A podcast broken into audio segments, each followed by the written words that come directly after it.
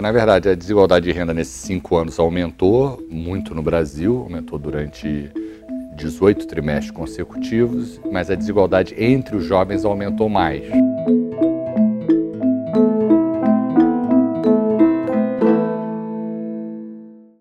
A gente vai conversar hoje com Marcelo Neri, da FGV Social, sobre a trajetória da juventude no mercado de trabalho e no impacto da economia e na sociedade brasileira. Neri, obrigada pela sua presença aqui no programa, mais uma vez.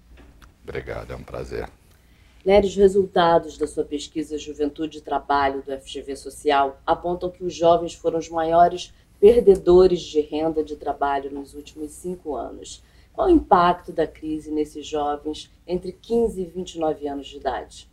Se a gente for olhar qualquer grupo da sociedade, desde mulheres, negros, nordestinos, grupos tradicionalmente excluídos, a gente vai ver que o jovem foi o grande perdedor da crise.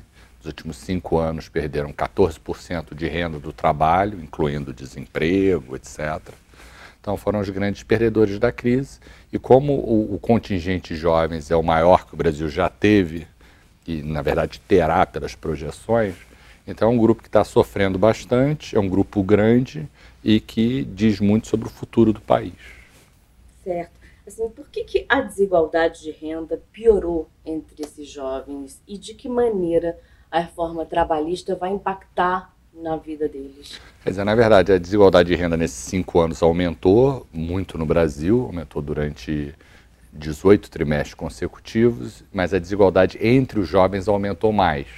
Então, é, o, jovem, em média, perdeu 14, mas o jovem da metade é, mais pobre perdeu 24, perdeu bem mais. E quando você abre por, por características, vamos dizer, o jovem analfabeto, que não tem nenhuma educação, perdeu 51%. É, a, a, mesmo a, as mulheres no Brasil não perderam, mas as jovens, as moças perderam. Então, é, é, e isso implica que as políticas em direção aos jovens vão ter que ser mais cuidadosas, porque tem, vamos dizer, perdedores maiores do que outros. Então, é importante olhar esse nuance para fazer as políticas. Em termos de causas, foi um pouco um somatório. O desemprego aumentou mais na base da distribuição, aumentou muito entre os jovens, principalmente entre os jovens mais pobres, mas o salário também, houve uma precarização, não foi só desemprego dos jovens, que se fala muito, foi uma precarização do trabalho do jovem e principalmente do jovem de baixa renda. Certo. Agora, o jovem brasileiro ele confia menos nas instituições no Brasil do que os jovens estrangeiros nas instituições dos seus países. E a aprovação dos jovens brasileiros em relação à maneira que o presidente governa é de 12%, sendo que os jovens de outros países aprovam 57,4% dos seus líderes na forma de governar. E qual a sua análise desses números? Assim, como é que você, você avalia essa discrepância? Porque os números são bem distantes, né? São bem distantes. Quer dizer, é preciso dizer, quer dizer, que eu, se a gente olhar todas as áreas de política pública, pobreza, expectativa de vida, etc., o mundo fez grandes avanços e o Brasil também, se, se olhar num espectro de 30 anos. Mas o jovem é onde a gente está perdendo a batalha no Brasil e fora. É, e a gente tende a pensar, numa, ter uma certa zona de conforto e achar, não, o mundo é complexo, o mundo é complexo para os jovens, etc. E quando a gente olha esses dados, a gente vê que aqui no Brasil a coisa é bem mais complexa. Então, coisas que são presentes no contexto nacional é, da população em geral, com pontos fora da curva, vamos dizer, baixa confiança nas instituições, baixa aprovação das lideranças, medo de violência também, é, é, o, o, jovem brasileiro ele está numa situação extrema no mundo, assim segundo, terceiro mais baixo de 130 países. Então é uma palavra de alerta, assim, no sentido de que a gente não deve pensar que o mundo está complexo o Brasil também. O, o Brasil tem necessidades, tem situações que eu acho que até isso pode ser um aliado. Quer dizer, estava tá, uma situação tão é, assim na cabeça do jovem tão confusa que talvez a gente tenha um espaço de melhora e, e é importante que ela ocorra. Tá. Essa pesquisa ela está se desenvolvendo ainda, ela vai ter desdobramentos. Ex exatamente. É o, é, é, existe um, é, um contexto maior que é o Atlas da Juventude, feito com, é, em parceria com outras instituições em movimento, Pacto pela Educação, que são da sociedade civil. E, e, basicamente são pesquisas, as pesquisas da Fundação da FGV Social tratam sobre população, então a gente vai é, projeções da população até 2100, diferentes países, diferentes lugares do Brasil. É, tem toda uma parte de trabalho, de educação, indicadores, etc.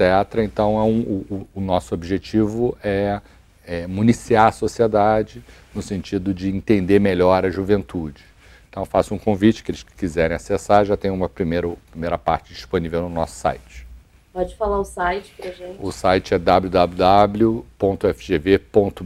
barra FGV Social. Perfeito. Qual a importância do tema juventude e como é que essa pesquisa do FGV Social, ela se iniciou, ela está se desenvolvendo? A gente já fez algumas pesquisas sobre o tema. Ela, na verdade, ela acaba consolidando, atualizando. Uhum. É, então, basicamente, é uma, é um, é, a gente já fez pesquisas, por exemplo, sobre o estado das juventudes, olhando para problemas da juventude, como drogas, acidentes de trânsito, violência, prisões, etc., que o jovem, principalmente o jovem homem solteiro, é um grande personagem. Essa pesquisa tem uma pegada mais positiva, assim, de olhar para o bônus demográfico, para esse privilégio do Brasil ter 50 milhões de jovens, a nossa maior força de trabalho é, que o Brasil jamais terá, ela vai envelhecer, vai faltar essa população jovem no mercado de trabalho. Então, o objetivo é, é, é, é tratar um retrato dessa população e permitir olhar, assim, vamos dizer, se a gente for olhar assim, o município brasileiro onde tem mais jovens, é para sim em São Paulo. Tem mais jovem do que o país do mundo que tem mais jovens, que é Maldivas. O que tem menos jovem é lá no Rio Grande do Sul, que tem é, menos jovem do que o Japão. Então, entender se, como é que é essa juventude está nesse país grande e diverso que é o Brasil. E a gente tem esperança para essa juventude? Com certeza, eu acho que é interessante ver que, apesar de todo esse sofrimento que essa juventude passou em termos de trabalho, educação, até que o desempenho não é ruim, é ruim no mercado de trabalho, e, e nesse aspecto psicológico, falta de confiança, a juventude manteve um certo otimismo, que é uma marca muito brasileira e muito da juventude brasileira. Então, a gente tem indicadores é, de é, expectativa de felicidade futura, etc., da juventude, ainda o quinto mais alto de 124 países. Quer dizer, apesar de uma descrença da juventude com o sistema, ela ainda é muito positiva em relação à vida dela, o que pode ser um perigo, porque pode ser um, um, uma pode abrir espaço para frustrações. A gente está vendo todo esse movimento na América Latina, dos jovens, protestos, etc. E eu acho que o caso brasileiro pode ajudar a gente a entender um pouco o que acontece não só no Brasil, mas no mundo. Ótimo, Nery. Muito obrigada. Obrigado, prazer. Também. Até a próxima. Até a próxima.